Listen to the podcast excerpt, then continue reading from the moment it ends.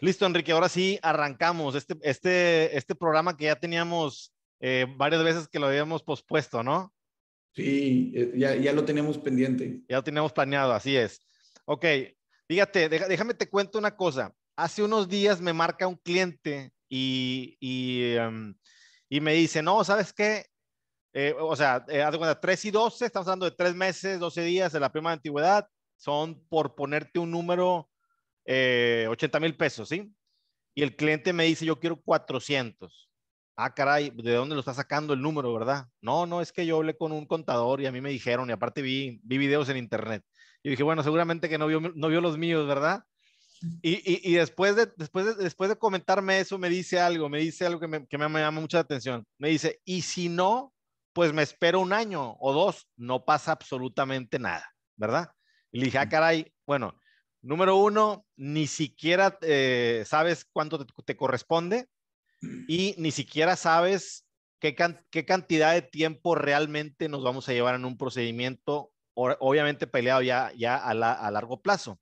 Entonces de ahí me surgió la idea de decirte, hoy sabes que vamos a hacer un video para que la gente que, que quiera demandar, que tenga la intención de demandar, pues vea, eh, vea este, esto que estamos haciendo tú y yo, en donde vamos a enumerar cada uno de los factores que un trabajador debe de considerar para, para, para irse una demanda. Digo, yo, yo sé que tú eres abogado patronalista, yo soy un poquito más de los dos, pero siempre creo que cuando un trabajador me marca, siempre le digo, a ver, hay otras opciones. Por ejemplo, hace, hace unos días, Enrique, me marca alguien, me dice, oye, ¿sabes qué? Es que no me han pagado las vacaciones eh, ¿puedo demandar? Oye, sí, sí puedes demandar, pero si demandas te van a despedir, si estás consciente, ah, caray, no, no entiendo. A ver, entonces, bueno, más, más que nada, yo creo que por ahí hay que irnos, o sea, ya sea un amigo, ya sea un familiar o ya sea un cliente, cuando esta persona tome la determinación de demandar, ¿qué es lo que tiene que considerar? ¿Verdad? Hicimos, bueno, hicimos un listado para la gente que va, va a estar escuchando este video y bueno, a ti te toca arrancar. Sí, que igual de, de, forma preliminar tuve unas bajas hace unos dos, tres días y precisamente me pasó lo mismo que a ti, nada más yo del otro lado, ¿verdad? Por la empresa. Sí. El trabajador, le mostramos el finiquito al 100%, tres meses, 12 días y sus partes proporcionales. Por inventar un número daban más o menos como 120 mil pesos y dice, oye, no, a mí me tocan 500 mil Oye, ¿de dónde? Es correcto. Eh, incluso yo ahí me arriesgué y, y, le digo, mira, si consideráramos que eso está pendiente para otra plática, el tema de los 20 días que causa mucha confusión, uh -huh. ni, ni considerando los 20 días da tanto, a lo es... mucho se, se, duplica, eran 250 mil. Entonces, uh -huh. sí, sí es muy común, pues, esta falsa creencia de es que a tal persona le dieron tanto y, es correcto. y como tengo cinco años más, me toca tanto, ¿verdad? Bueno, y aquí existe un problema que, que en los abogados laborales es como, eh, como, los, como los directores técnicos del fútbol, ¿no? O sea, la, gente se siente director, o sea, cuando vas a un partido, tú dices, ¿por qué no metieron a fulanito? ¿Por qué no hicieron esto en la defensiva, en la, en la ofensiva? O sea, todos creen saber, pero a final de cuentas, a lo mejor el trabajador no se acerca a la persona que se dedica a, a materia laboral, o sea, si tú vas con un litigante de materia laboral, pues es muy difícil que te diga, te toca los 20 días por año por esto esto, por no, no, te toca por esto, vaya. Entonces se acerca con un contador, con un familiar, con alguien que pasó por, por quizás por una situación similar y yo creo que no es la persona adecuada eh, como punto número uno para poder llevar a cabo una buena asesoría, ¿no crees? Es correcto. Fíjate, y si quieres, arrancando con el tema de la lista, el, el, el, primer factor o un factor que se debe tomar en cuenta es el tiempo. Okay. Eh, ¿Cuánto tiempo tardan los juicios laborales? Y pues tener en mente que no solo es el procedimiento laboral, sino seguramente la, la siguiente instancia. Entonces, yo, yo normalmente pudiera decir que un juicio laboral que se lleve en su totalidad pudiera tomar de, de entre dos y cuatro años, como mínimo dos años Mira, fíjate, e, e, ese punto es súper importante que la gente lo entienda porque yo también pienso lo mismo que tú, o sea, no, bueno, y, y ya lo he comentado en algunos de mis videos, el, los juicios laborales no son tan largos, incluso pudieran ser eh, sumarios, o sea, son, son cortos, sino eh, eh, últimamente lo que el problema que ha habido es, es, la carga de trabajo, o sea, con la pandemia y todo eso, sabes que, que, que se, ha, se, ha, complicado.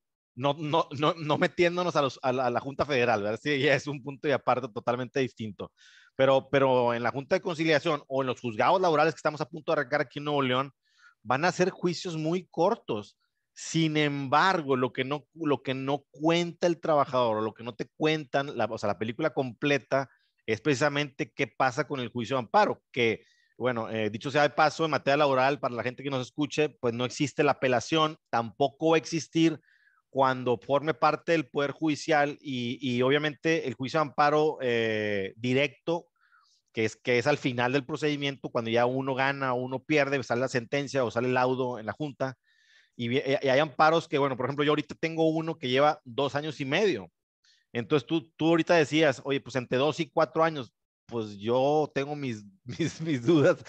O sea, realmente creo yo que más bien, o sea, por ejemplo, te, te, te hago una pregunta. En, tú sabes que la Junta de Conciliación va a perdurar, o sea, va, va, va a estar fungiendo la Junta de Conciliación y los juzgados laborales, ¿verdad? Uh -huh. ¿Por cuánto tiempo tú crees que la Junta va a estar abierta todavía? si no me equivoco, venía ahí en como en los transitorios un plazo de que eran cinco años, ¿no? Pero, pero ahí es, ahí es el, ahí es el punto en el que uno dice, bueno, pues sí, pudiera decir los transitorios, pero si los okay. juicios, pero si los amparos no han, no han salido, eh, eh, eh, estaríamos ante un, ante un problema eh, serio, ¿no? Entonces yo creo, yo sí creo que va, va de perdido durar unos siete años. O sea, entre cinco y siete años yo, yo sí creo que los juicios laborales llevados hasta sus últimas consecuencias pudiera, pudiera, durar, pudiera tardar, ¿no? Y bueno, obviamente esto es un tiempo eh, estimado, eh, cuatro, cinco, seis años, siete años, como dijimos ahorita, a lo mejor es un extremo los siete años, ¿verdad?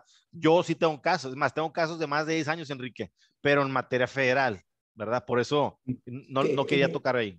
Por ejemplo, eso efectivamente es un promedio, ¿verdad? Si un juicio se fuera muy rápido, que no tuviera audiencias diferidas, que eh, todas estas situaciones pues pudieran dar entre los dos, tres años, pero también traigo ahí uno que otro que llevan ocho, nueve años y, y todavía les falta, ¿verdad? Es correcto. Entonces ya, ya, ya se convierte en una pesadilla para un trabajador que dijo algún día, este, sí, no importa el tiempo. O sea, ahorita estamos hablando del tiempo, ¿verdad?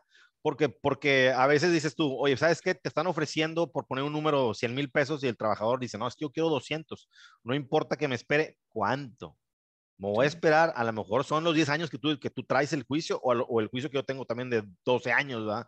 Oye, si, si aguantarás 12 años, ¿sí? Y luego llega un punto en el que dice, ah, llevo cuatro años peleando, no, pues dame los, dame los 100 mil, siempre sí. Y luego se monta en su macho la empresa y le dice, no, pues ya no, porque ya llevo cinco años peleando y me ha costado, ¿verdad? Entonces, creo que es un punto de los más importantes para considerar si, sí, si, voy, si voy, a demandar o no. Y, incluso algo que entra relacionado con el tiempo y a lo mejor se va a tocar también en otro punto es la creencia de que conforme pase más tiempo va a ser más la cantidad que corresponde. Oye, ya pasaron dos años y quiero tanto más y no necesariamente. Sí, la contingencia eh, o el costo del juicio va aumentando, con los salarios caídos, pero después llega un tope que, que sigue aumentando, pero no es así proporcional, ¿verdad?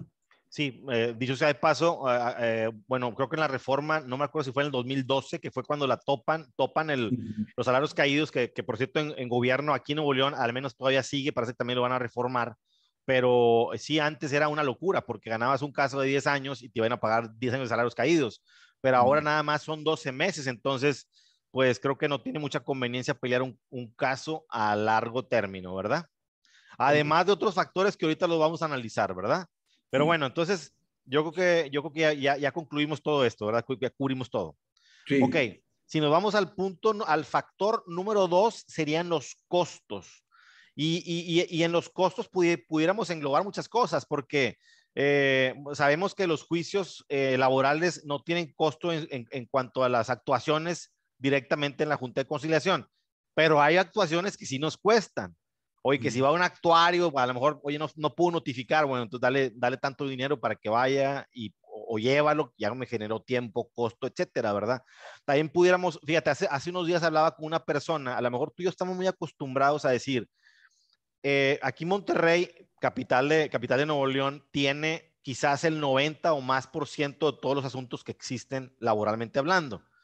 Pero hay otras partes, este, el otro día hablaba con una señora eh, y, me, hacía unas preguntas, no, vaya a la junta, híjole, es que la junta está tres horas, o sea, realmente eh, el que tú ibas en un lugar en donde está la junta, pues es muy práctico, pero hay muchísima gente de México que no está en esa posición. Entonces, todavía para ellos es mucho peor el, tema de los costos, ¿verdad? Costos de abogados, porque dicho sea de paso, hay abogados que también te cobran una parte en un principio, ¿verdad? Nosotros, bueno, yo, yo como abogado cobro un porcentaje, cobro el 25% de la recuperación al final, pero hay abogados que te dicen, ¿sabes qué? Em, y, no, y, no hacen nada de tiempo. O sea, esta misma semana una, una persona me habló y me dijo, ¿sabes qué? es que ya llevo 8 mil pesos gastados, es que el abogado me dice que por cada cita pues tengo que darle mil y pues el otro día fueron dos abogados y tuve que darle mil y mil, o sea, le digo, señora, pues, ¿a dónde va a parar? Si le corresponde 40 o 50 y ya pagó 8 mil o 10 mil pesos, pues de qué estamos hablando. Entonces, definitivamente sí es, un, sí es algo que tenga que considerarse. Ahora, hay, otros gastos como vienen siendo las pruebas periciales, este, y, y, eh, por ejemplo, tú mandas un exhorto, tienes que pagarlo también. Eh, entonces hay muchas cosas que también tienes que considerar y que a lo mejor en un principio los abogados no te dicen. El abogado simplemente te va a decir, ¿sabes qué? Eh, vamos a manejar el asunto y se acabó. Y sobre todo que hay gente que, como que quiere tratar de taparle los ojos a, los trabajadores y, y, evitar tocar esos puntos, ¿no? Y creo que son puntos muy, muy importantes. Sí, totalmente. Totalmente de acuerdo. Muy bien. Eh, te toca a ti.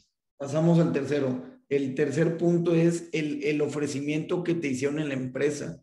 Y, y, y, muchos puntos van correlacionados, ¿verdad? Oye, en la empresa tienes que valorar qué fue lo que te ofrecieron, si te ofrecieron tus partes proporcionales, si ofrecieron eh, los tres meses, si ofrecieron algún porcentaje, y eso valorarlo con la expectativa de lo que puedas ganar en el juicio. Es correcto. Por poner un caso, te ofrecieron, eres un trabajador que tiene 10 años y te ofrecieron tus partes proporcionales, que es como si renunciaras. Pues sí, es, es un monto bajo cuando te están despidiendo, entonces ahí probablemente la balanza se incline en sí presentar una demanda a reserva de ver los otros elementos o los otros puntos. En cambio, eres un trabajador que tiene tres meses y, eh, no sé, te ofrecen un mes y medio de gratificación, la empresa tiene que liquidarte con tres meses, pero es muy común que en la práctica, cuando tienen menos del año, pues se negocia esa liquidación. Entonces, ahí tienes que valorar el, pues, cuánto te están ofreciendo. Yo traigo un caso que, que son de esos de que no, no, no, lo puedes creer, en Puebla, donde el trabajador tenía cuatro días de antigüedad le dieron un contrato por siete días por, por el, el, giro de la empresa y al cuarto día, pues dicen, ¿sabes qué? No, no, no queremos continuar, te, te, completamos o te liquidamos el contrato. Tu contrato. Y, y, hasta ahí fue lo que le ofrecieron. Se fue, se fue a, a una cita, que ahora es el nuevo procedimiento, y ya en la cita a mí me autorizaron dos semanas. Entonces, pues le digo, oye, trabajaste cuatro días, entiendo el tema de lo que pudiera ser justificado, no justificado, independientemente de eso, si estás hablando del tiempo que trabajaste y te están ofreciendo dos semanas, pues se me hace algo considerable, ¿verdad? Sí, Entonces, la persona no aceptó y nos vamos a ir a todo el procedimiento por, por una antigüedad de cuatro días, ¿verdad? Siempre, siempre la, falta, la falsa expectativa es lo que nos va a llegar a la decepción. ¿Estás de acuerdo? Por, por, ahí, por ahí hay una definición que habla de eso. ¿eh? O sea, si tú tienes una, una expectativa, a ti te, te, cuentan una película de, de, acción, la que más te gusta, y te dicen que está buenísima, que nunca has visto nada igual. Llegas y, y, y dices, oye, ¿sabes qué? Pues, o sea, hasta te, te parece mala, porque tú te esperabas que fuera demasiado. Y tu alta expectativa es precisamente lo que arruinó esto, ¿verdad? Entonces, yo creo que ahí, ahí, ahí sucede. ¿Sabes qué? Yo, me, como me dijo a mí un cliente, es que yo, yo ya me quiero retirar y pues necesito que, que me den 500 mil pesos. Ah, caray, pero te tocan 100. Ah, sí, pero yo necesito. Ay, eso es totalmente diferente lo que tú necesites contra lo otro, ¿verdad? Entonces el aspecto, el aspecto del, del ofrecimiento de, de, del dinero, de lo que te van a dar, es uno de los factores, yo creo que principales para la decisión. Y fíjate, bien curioso, porque si tú te pones a pensar, oye, a un trabajador le van a dar 10, le, van a, le corresponden 10 mil pesos como 100%, y, y le, le, le, ofrecen 7,500. O sea, o sea, estamos en el entendido de que nadie, casi, nadie, casi ninguna empresa en todo México quiere pagar el 100%. Si no, no existiríamos ni tú ni yo. ¿Estás de acuerdo, verdad? Entonces, eh, imagínate, un trabajador le tocan 10 mil, le ofrecen 7,500, él quiere el 100, lo conseguimos el 100, le restas el, el, los honorarios del abogado y le va a quedar lo mismo. Entonces creo que es una parte vital, ¿eh? importantísima de, de, de analizarla.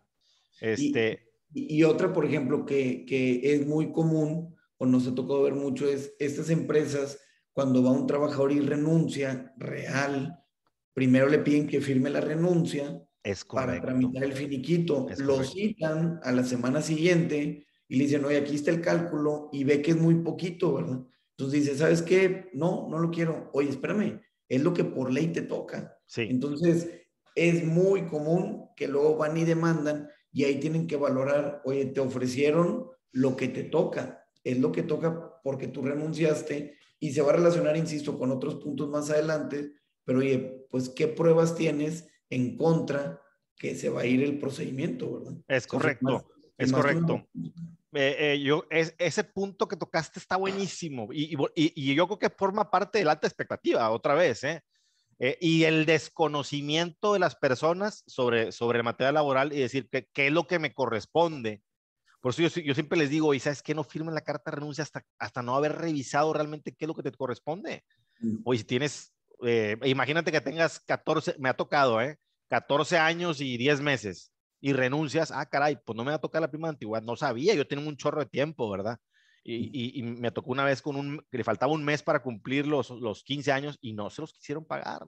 La empresa era muy cuadrada y pues bueno, así es, hay patrones que así son, ¿verdad? No podemos decir que está mal porque pues tampoco es ilegal, ¿verdad? Sí. Ok, entonces, eh, bueno, pasamos al siguiente punto. Bueno, ahorita dijiste algo de, de, prueba en contrario y por cierto lo tengo apuntado como uno, uno de los videos pendientes, ¿eh? Eso es un, es un tema bien interesante. Pero bueno, lo veremos después. Eh, eh, pasamos al punto número cuatro. Factor número cuatro a considerar, la carta de recomendación. Fíjate, y el otro día estaba viendo una película de, de la antigüedad, Enrique, y, y precisamente eh, yo creo que no, sabemos de dónde viene la carta de recomendación, pero en esta película te muestra claramente donde a una persona la encuentran robando algo, muy, algo muy pequeño, por cierto hay una pérdida de la confianza, lo despiden y le dicen, no te voy a dar carta de recomendación. Y la persona se pone, el trabajador se pone literalmente a llorar y a rogar porque le dieran una carta de recomendación, porque en el pasado, simple y sencillamente, está hablando de 100 años, ¿verdad? En el pasado, uh -huh. simple y sencillamente no te daban trabajo si no te recomendaba la persona. Y cabe hacer mención que si tú vas a demandar, no te van a dar carta de recomendación, por lo menos inmediatamente. Igual puedes negociar ya después, pero, pero o sea, o sea, este, tomando como regla básica, no te van a pagar, eh, no te van a dar tu carta de recomendación para el, para el empleo que sigue, porque el proceso puede durar uno, dos, tres o todos los años que, que dijimos, ¿verdad? Este, y, y, tú vas a tener, obviamente, que al siguiente mes, si, si no es que antes, ¿verdad? si no es que inmediatamente, ya estás buscando trabajo, ¿verdad? Entonces, creo que es un punto muy importante a considerar. Sí, y ese, por ejemplo, el, el, cuarto punto, que es la carta de recomendación, se relaciona con el quinto, con el registro de la demanda. ¿Por qué? Eh, cada procedimiento que se inicia, pues queda, queda un, pues como tal, un registro, una huella eh, de que se presentó la demanda, ¿verdad? Es correcto. Por, por, por más que en, que en las demandas se busque omitir cierta información, al final de cuentas, digamos, es conocido que hay forma de, de, pues, de encontrar si hay alguna demanda o no hay una demanda. Ahora, ¿por qué digo que está relacionado a la carta de recomendación? Porque tú como trabajador, pues tienes que valorar el, cuánta antigüedad tenías en la empresa.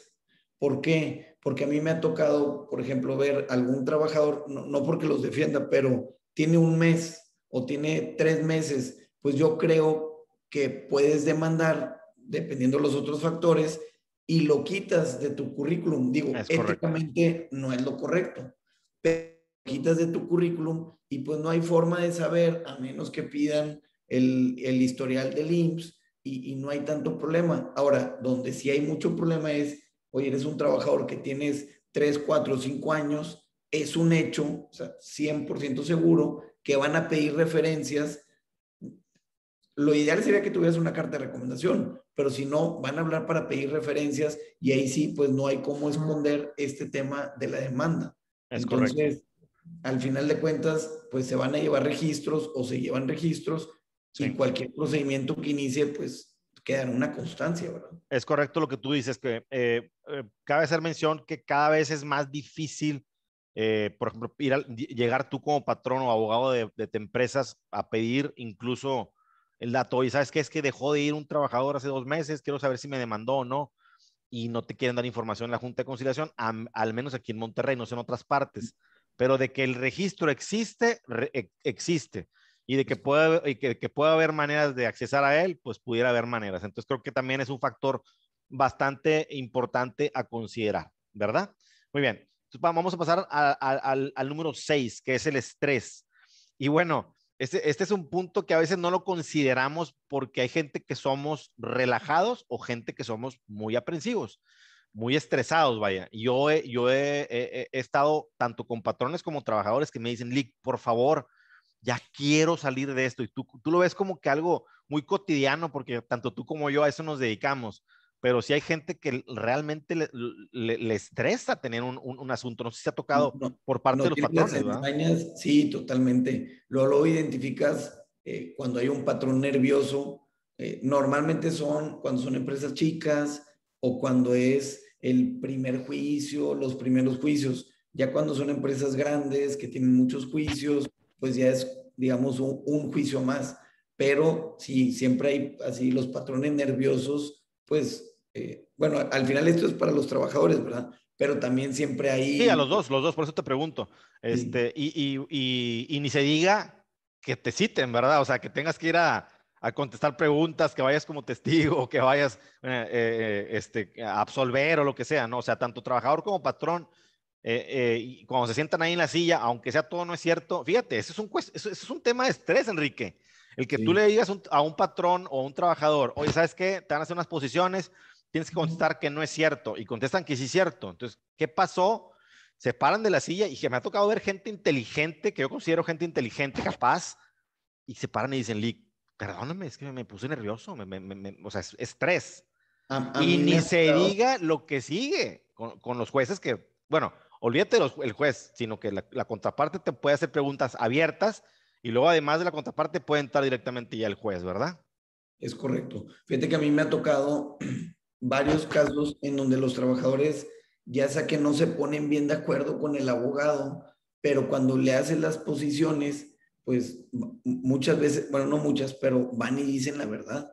Entonces, ahí es entre los nervios, el estrés, pues el estar ahí en ese momento, imagínate, está la autoridad, está tu abogado, ahí estás tú sentado, está el abogado de la contraparte, está ahí el patrón. Entonces, va sumando todos esos factores y pues hace cuenta que le piensan dos veces en decir una mentira. Yo creo que la gran mayoría sabe cómo contestar pero sí me ha tocado tres, cuatro veces que van y, y, confiesan que al final de cuentas es la verdad. Es correcto. Lo mismo, lo mismo pasa que, digo, no, es materia de la plática, pero con los testigos. O sea, cuando en el juicio se ofrecen testigos, pues siempre es una moneda al aire porque la gente se pone nerviosa. Es correcto. Independientemente que va a decir la verdad o no, ¿verdad? Pero se pone nerviosa. Es correcto. Muy bien, seguimos al punto, al punto que sigue el, sí, el que es el, el, pago del finiquito. Si tú, por ejemplo, te va, sales de la empresa, eh, digamos, ¿qué es lo que hace normalmente el patrón? Pues tú sales de la empresa sin firmar renuncia, finiquito, ningún tipo de convenio. Tú esperas que en ese momento, tu trabajador, esperas que en ese momento te paguen tus partes proporcionales, lo que te deben de vacaciones, de prima vacacional, fondo de ahorro, e, ese tipo de conceptos. Incluso Pero, salarios, incluso, incluso salarios. Oye, resulta que te dieron de baja el, en la quincena, porque ese es un punto bien importante, ¿verdad? Es correcto. Te dieron de baja en la quincena. ¿Por qué? Porque muchas veces se acostumbra, eh, digamos, cuando cortas la semana, la quincena, el mes, que se procedan las bajas. Entonces, ya generaste toda la quincena y tú estás esperando el pago de tu nómina, te dan de baja por alguna situación, no firmas. En la gran mayoría de los casos, por lo menos en mi experiencia, el patrón no te paga tu finiquito. Es correcto. el finiquito, como el patrón sabe que vas a demandar, no que, no que se quiera quedar con el dinero, pero como ya sé que me va a demandar, pues, y, y no me va a firmar el finiquito por esos conceptos, pues se los pago en el procedimiento, ¿verdad? Es correcto, es correcto. Tú sales, tú trabajador sales de la empresa, pues sin, sin tu quincena, sin tus partes proporcionales, ¿verdad? pero, pero definitivamente, Enrique, cuando pasa esto, que es obviamente siempre, no es casi siempre, no es siempre, el trabajador no se lo espera. O sea, el trabajador dice, ¿por qué? O sea, siempre eh, entra en un tema de, es, es, una cuestión ya de enojo el decir, oye, yo trabajé mis 15 días, ¿por qué no me, me, lo tienes que dar? Y pues, y, y, la verdad es precisamente precisamente para eso hacemos este video, para que la gente sepa que no te lo van a pagar. Que si vas a demandar es un factor importantísimo, pues que tú tengas un fondo, que estés preparado para lo que, para lo que viene, porque definitivamente no te van a, a, a pagar esta, e, e, este finiquito, ni utilidades, ni ahorro, ni nada de lo que tú comentaste, ¿verdad? Ya, ya todo se demanda en el, en el juicio y en el juicio, en caso de que se deba, se paga, ¿verdad? Entonces, sí es importante si vamos, digamos, correlacionando los anteriores puntos, oye, ¿cuánto te ofrecieron? Te vas a ir sin nada, traes algo de deudas, pues tendrás que valorar ahí cuál es la situación, ¿verdad? Es correcto, es totalmente correcto. Y el tiempo de espera, lo que, con, lo que arrancamos, ¿no? O sea, al, último podemos hacer un, resumen de eso, ya, haces, ya, ya ves todos los puntos juntos y dices, caray, o sea, sí vale la pena dar una pensada. que, por, digo, por lo que hemos platicado, la idea no es desincentivar el, el demandar o no demandar, simplemente es que tengan todos los elementos. Es correcto, para poder evaluar. Es como si vas a sacar, vas a sacar un crédito para un coche, una casa. Dices, está hermoso el carro, ah, voy a pagar 10 mil pesos mensuales. No, pues sí, sí la libro, pero te vas a privar de esto, esto, esto. O sea, hay que hacer un análisis completo, ¿verdad? Para poder tomar una, una decisión inteligente. Muy bien, entonces vámonos al, al, al factor número 8. El factor número 8, Enrique, es la incertidumbre del resultado. Y, y bueno, eh, yo me acuerdo que, que, que íbamos a entrar a una plática, yo tendría, yo estaba saliendo de la Junta de Conciliación, tendría 27 años yo, más o menos, y un amigo que no era laboralista me invita a un lugar y, y, y me dice, oye, bueno, lo más seguro es que te pregunten esto y esto, tú vienes como laboralista, nosotros manejamos eh, de hecho corporativo. Ah, perfecto. Y entonces me, dice, oye, pero si te preguntan esto, ¿qué vas a contestar? Y ya le empecé a decir y me, y me decía, no, tú al cliente dile que sí, que vamos a ganar.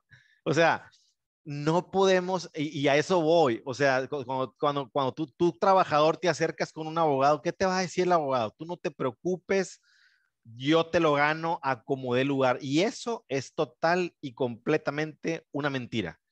O sea, yo yo lo he comparado con un, un partido de fútbol, digo, es algo muy, muy, este, de risa, ¿verdad? Cómico, pero sí, o sea, un, un partido de fútbol, tú tienes todos los elementos, ¿sí? El, el, director técnico que dice, tengo los mejores jugadores, tengo a este, este y este, no, no me pueden ganar, y pueden pasar 20 mil cosas durante un partido. Y es exactamente lo mismo con un procedimiento, no sé qué opines. Sí, abogado que recomiende o que asegure que gana un juicio, este, mejor reconsidéralo, porque como dices, hay mucha incertidumbre. No solo eres tú, no es un procedimiento unilateral, que todo depende de ti. Tienes una contraparte, tú tienes tus pruebas, la contraparte va a tener sus pruebas, va a haber un tercero que las va a valorar. Eh, después de eso sigue otra instancia. Entonces, eso es en cuanto al juicio, pero en el camino puede haber muchas situaciones. Este, ha tocado, falleció el trabajador, entonces, oye, pues ahora la beneficiaria o la empresa resulta que, quebró o el abogado se quedó dormido y no llegó a la audiencia o al abogado se equivocó en algún punto en la demanda o en las pruebas, ya sea uno u otro, ¿verdad? Entonces... Es correcto. Y ahí, ahí, ahí ni, siquiera, ni siquiera podríamos hablar de falta de experiencia, sino de cosas que suceden, ¿no? Es correcto. Entonces, sí, el, el tema del resultado, hay, hay, incertidumbre, depende de, igual de ciertos factores, pero pues, nadie sabe cómo se va a terminar, ¿verdad? Es correcto. Muy bien. el, el, siguiente punto es el, digamos, la desaparición del patrón. Eh, depende mucho el tipo de empresa, pero es común ver juicios ganados incobrables. ¿Por qué? Porque son empresas de cascarón, o sea que al final de cuentas es un grupo de empresas eh, donde tienen varias razones sociales. Entonces, no por el hecho de que tú ganes el juicio, significa que lo vas a cobrar. Ese es uno, porque es una empresa de cascarón, porque no tiene bienes o porque hay estrategias que no hacemos nosotros, obviamente, pero hay estrategias para desaparecer al patrón, para migrar a los trabajadores. Obviamente es muy difícil en empresas muy grandes porque pues no van a cambiar toda una estructura corporativa por un juicio, pero esto se ve mucho con los patrones que son pequeñas empresas, ¿verdad? Hoy, ¿sabes qué? Pues no, no me afecta nada dejar a un lado esta razón social, empiezo a operar la otra ya sé que traigo un juicio perdido porque traigo muchos riesgos, simplemente hago que deje entrar dinero a esa empresa y lo voy manejando por medio de otra, ¿verdad? Entonces, hay, vaya, hay, incluso es, es un punto a tomar en cuenta de qué tipo de patrón tengo. Es un patrón que no me dio de alta en el seguro social, que, y ahorita lo vamos a ver, me hacía firmar documentos en blanco, que es un patrón que no paga impuestos, pues seguramente viendo el antecedente de ese tipo de patrón, pues en el juicio no me extrañaría ver algo de, en este sentido. Es correcto, totalmente. Fíjate, eh, eh, estaba viendo una plática del presidente de la Junta de Conciliación de Jalisco y él estaba hablando, Enrique, bueno, él decía, nosotros tenemos miles y miles de expedientes al año, ¿verdad? Digo, muy, muy parecido a lo que viene siendo Monterrey. Y él decía, ¿saben ustedes que nada más el 2% de los expedientes que se manejan en la Junta de Conciliación son, o sea, se, hay una ejecución del laudo, ¿sí? O sea, hay un embargo, etcétera, para la gente que no sabe lo que es la ejecución. Entonces, el 2%, o sea, de 100 casos que se presentan, ¿sí? Y que hay una sentencia, ¿sí? Porque nada más están hablando de los casos que hay sentencia. Nada más el 2% llega a haber una ejecución, o sea, es muy, pero muy baja. O sea, traducido a, términos prácticos para el trabajador, es muy alto el riesgo de irte a un, juicio al final. Y tú lo acabas de decir, o sea, hay estrategias que abogados manejan para decirle, ¿sabes qué? Pues, eh, eh, oye, ¿sabes qué? Resulta que tienes un, juicio perdido por un millón de pesos y eso, como tú dices, es una empresa que tiene 10, 20, 30 trabajadores pues se dan de baja, se van, cambian de colonia, cambian de razón social y empiezan a operar de otra manera distinta con otro nombre y se acabó el problema. Y, y conmigo han llegado más de 10, por, no decirte 20 o 30, que me dicen, Lick, este, ayúdame a cobrar el laudo y te doy la mitad. O sea, yo qué bueno fuera, ¿verdad? Sí, porque ya, ya, ya, es bien difícil luego cobrarlos, ¿verdad? Sí, y tú eres el cuarto abogado, no, ya, o sea, ya, estás, ya, ya sabes que pues obviamente es incobrable. Entonces, la, igual el trabajador como que no le, no, le, no le entra mucho en la cabeza esa parte, no lo entiende. Entonces, bueno, espero que con esto quede bastante, bastante claro este punto, ¿verdad? Muy bien. Entonces pasamos al punto siguiente, que es el número 10. Tú lo acabas de mencionar ahorita. Una de las cosas que, que, siempre le preguntamos al trabajador para iniciar un procedimiento, porque eso va a indicar precisamente la clase de pruebas que se van a utilizar es si tenía seguro social. Es decir, eh, te marca un trabajador, Lick, eh, disculpe, es que me acaban de despedir, etcétera. Una de las preguntas fundamentales que nosotros hacemos es, ¿tenía seguro social? Porque si, si tenía seguro social, pues estabas con un patrón formal, normalmente hay recibos de nómina, hay listas de asistencia, hay contratos, etcétera, ¿verdad? Porque si no, entramos al punto en el que eh, el patrón va a negar la relación de trabajo y tú, trabajador, tienes que justificar que trabajabas para ese patrón, ¿verdad? Entonces creo que es un punto muy importante que también eh, debe de considerar el trabajador al decir, ¿sabes qué? Voy a iniciar un proceso. Obviamente, si no te dejas alternativa a tu patrón, si no te hace un ofrecimiento, ¿verdad? Y dice, no, pues tú no tienes seguro social, o sea, trabajaste conmigo cinco años, pero pues no tienes cómo acreditarlo y bye. Pues no, no va a quedar de otra más que demandar. Por eso ahí los patrones a veces como que también, también este, deben de poner un poquito más de su parte en decir, bueno, pero, si, si, trabajaste conmigo en la informalidad, pero aún así te voy a dar una gratificación, ¿verdad? Sí. O sea, por el, por el hecho de que no tengas seguro social, no significa que no puedas demandar. Sí puedes demandar, pero igual tomando en cuenta, oye, tenías una semana o un mes y no tienes ningún tipo de prueba, pues no sé qué tanto vaya a convenir. En cambio, correcto.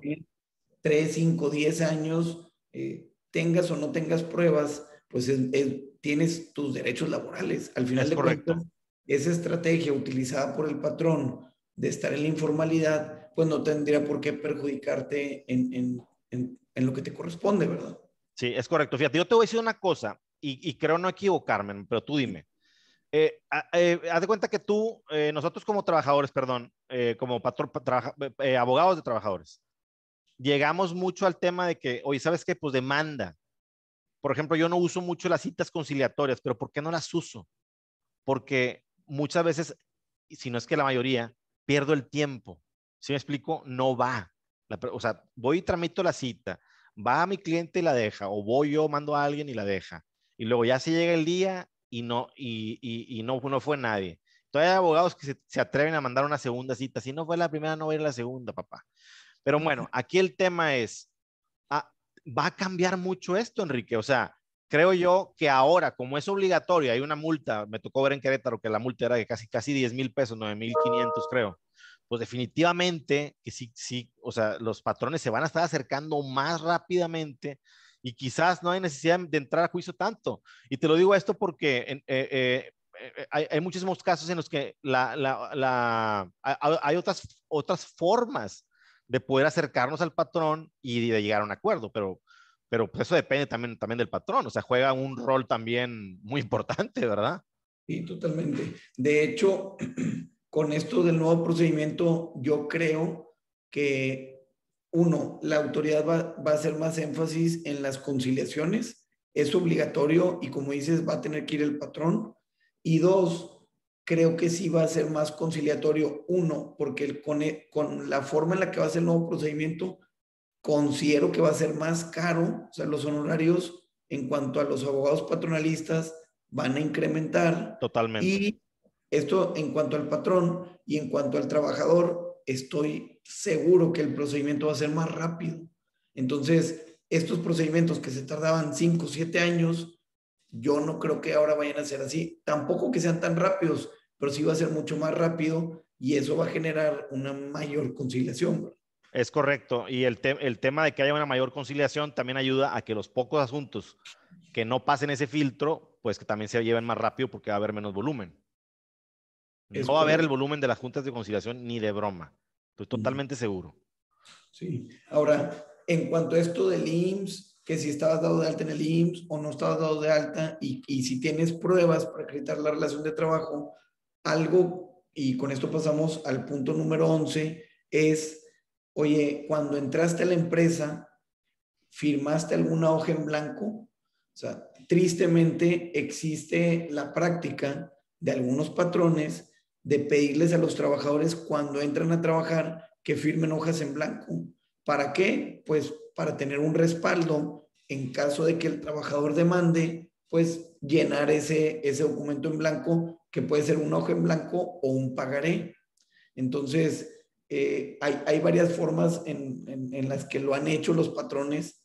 Este, obviamente es una muy mala práctica, pero al final de cuentas, tú como trabajador tendrás que valorar, oye, pues sí, sí les firmé hojas en blanco o, no, o no se firmó hoja en blanco, pues al, al, momento de en un procedimiento. ¿Por qué? Porque en, en esa hoja en blanco ahí van a elaborar una renuncia, un finiquito, este, cada vez, y, aquí no sé qué opine Sergio, pero la autoridad, cada vez se va cerrando más la puerta a este tipo de prácticas. Sí, es correcto.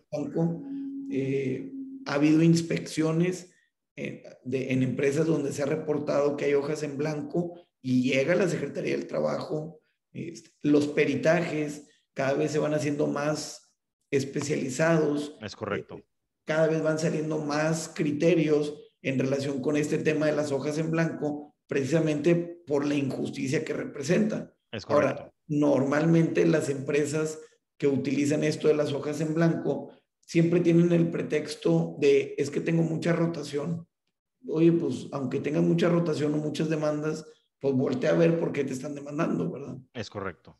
Y normalmente son patrones que están mucho en la informalidad o que se manejan de esta forma, ¿verdad? Sí. Fíjate que yo hice un video que por ahí te voy a mandar, eh, de los últimos, que, hablamos sobre las diligencias para mejor proveer. Sí, y, me ha llegado eh, noticias por parte de distintos abogados de, México que dicen que están mandando diligencias para mejor proveer para muchísimos temas, que a final de cuentas veo, en la corte, veo que la corte dice que las diligencias para mejor proveer están consideradas como pruebas de oficio, fíjate. Entonces, eh, los, jueces están tomando totalmente todas las funciones que tienen, que, porque la Junta, dicho sea de paso, también las, también las tiene, pero casi no las utilizan más que para, para cosas muy específicas. Y los jueces dicen, no, yo tengo totalmente la autorización de la ley para llegar a la verdad. Déjame mando un actuario inspector afuera de la Junta de Conciliación a ver si laboró esta persona que dice, dice, dice que laboró y que la empresa negó. Y bolas, que la gente está diciendo que sí trabajó y levantan una, un acta. Eh, la, chica embarazada que despidieron, que, que, que, el patrón dice que no sabía, eh, la hoja en blanco y, una serie de cosas que están pasando que, que la verdad, Enrique, yo, yo sí le pienso, no una, sino tres veces a decirle a un patrón, sí, no te preocupes, aviéntate con la hoja. No, definitivamente, claro que las cosas están cambiando. también pienso lo mismo, he visto los criterios de la Corte, cómo van cerrando la, la brecha para que no pase esto. Y creo yo que con dos, tres sanciones que siguen poniendo, como la que vimos el otro día, eh, se va a acabar. ¿eh? Va, va, a haber un, cambio en la práctica del derecho laboral, va, va a ser tomado en cuenta eh, seriamente como no ha sido eh, tomado en cuenta en muchos años. Que, que, precisamente estos antecedentes que ya están creando los juzgados van a ir mitigando o ya están mitigando estas prácticas. Es correcto. Hubo un caso hace poquito que yo creo que es al que, al que te refieres, que multaron al abogado del trabajador con 54 mil pesos, que es, es, una multa sumamente onerosa por un tema de, de un salario falso. Entonces, eso no simplemente aplica para el abogado del trabajador, sino para mí deja una base que cuando salgan falsedades muy evidentes, Va. puede ir para cualquiera de las partes. Es correcto. Entonces, abogados que, patronales que utilicen hojas en blanco, pues hay que irlo considerando, ¿verdad? Es correcto, total y completamente, opino lo mismo que tú. Bueno, pasamos al punto número 12. Y al punto número 12 es con qué pruebas cuentas para demandar. Y te voy a, decir, te voy a contar lo que me pasó hace, hace, hace tiempo. Llega, llega una chica conmigo, me dice, yo trabajo en un restaurante. Ah, perfecto, era una negativa eh, de, de, relación de trabajo, no, era un patrón informal. Eh, un, un, restaurante eh, ampliamente conocido en San Pedro, luego te digo cuál, no, no, lo puedo decir por aquí. Este, entonces me dice la chica que sí, que ella tiene muchísimas fotos, ¿no? Y yo, ah, buenísimo, o sea, mándamelas para decirte cuál y la imprimimos, ¿no? Entonces me las manda. Si ella estaba en el baño con el espejo atrás tomándose selfies, o sea, entonces le digo, oye, las pruebas tecnológicas, hablando de pruebas tecnológicas en este caso, ¿verdad? Oye, ¿qué pruebas y qué, y, bueno, y ahorita no, no menos que hoy precisamente, ah, quizás el cliente lo ve más tarde el video y, vaya, a saber que es él, me manda foto que está conviviendo con los compañeros, todos con Cheve, y el patrón estaba ahí con unas cuatro o cinco, pues obviamente no nos sirven esas pruebas. O sea, por eso, por eso es la interrogante, ¿con qué pruebas cuentas? ¿Y cuáles tú crees que son? Y no son realmente pruebas. O sea, si no estás en una máquina sustrayendo un tornillo o usando una prensa o manejando un camión y además que se vea en dónde estás, y, ¿me entiendes? O sea, todas las pruebas eh, tienen que tener un, un, una solidez o, un fundamento para poder utilizar, no nada más porque tengas una grabación así WhatsApp, ¿verdad? Por ejemplo, ah, tomen un video. Por eso, pero el video no se ve ni siquiera dónde estás. o la, o la voz se escucha muy lejana o ni se ve la cara de la persona que está a lo lejos, estaba de espalda o qué sé yo, ¿verdad? Entonces, eh, eh, es un tema muy importante. Que, que fíjate, en, ¿qué es lo que pasa? Y esa es mi opinión en materia laboral, que hay mucho sentimiento involucrado. Oye, pues estuve aquí horas extras, vine a trabajar fines de semana. Muchas veces por estar trabajando dejas temas personales, escuelas, eventos, vacaciones. Entonces, cuando hay una baja, un despido, hay que dejar de lado, eh, sí, obviamente hay mucho sentimiento involucrado, hay que dejarlo de lado y valorar eh, objetivamente qué tenemos y precisamente con las pruebas. Oye, es una negativa en la relación de trabajo. ¿Qué pruebas tienes para acreditar? Si de plano no tienes ninguna prueba, si tienes muy poca antigüedad, si, oye, pues valdrá la pena o no valdrá la pena, ¿verdad? Es correcto. Algo que yo siempre le digo a los patrones, que aplique igual para los trabajadores. Oye, que no, no se arregló y que se vaya a juicio. Ok, está bien, se va a ir a juicio. Nada más valora antes de que se vaya a juicio si tienes todo en regla. Lo tienes dado de arte en el IMSS, tienes contrato, tienes los recibos, tienes asistencias, tienes todo en regla. Ah, pues no hay ningún problema. Hoy eres un patrón que no lo dio de alta en el IMSS y le diste cartas de recomendación, pues no te conviene ir a un procedimiento. Entonces, lo mismo aplicaría para, para el trabajador, ¿verdad? Es correcto. Y bueno, pues pasamos al último punto. El, el, tema de la edad, fíjate, el tema de la edad, yo, yo, nosotros defendemos puros patrones, uno o dos trabajadores hemos visto, pero cuando sí me han consultado amigos, familiares, y yo lo que siempre considero, mm, les exponemos estos puntos, ¿no? Pero le digo, oye, la edad tiene mucho que ver.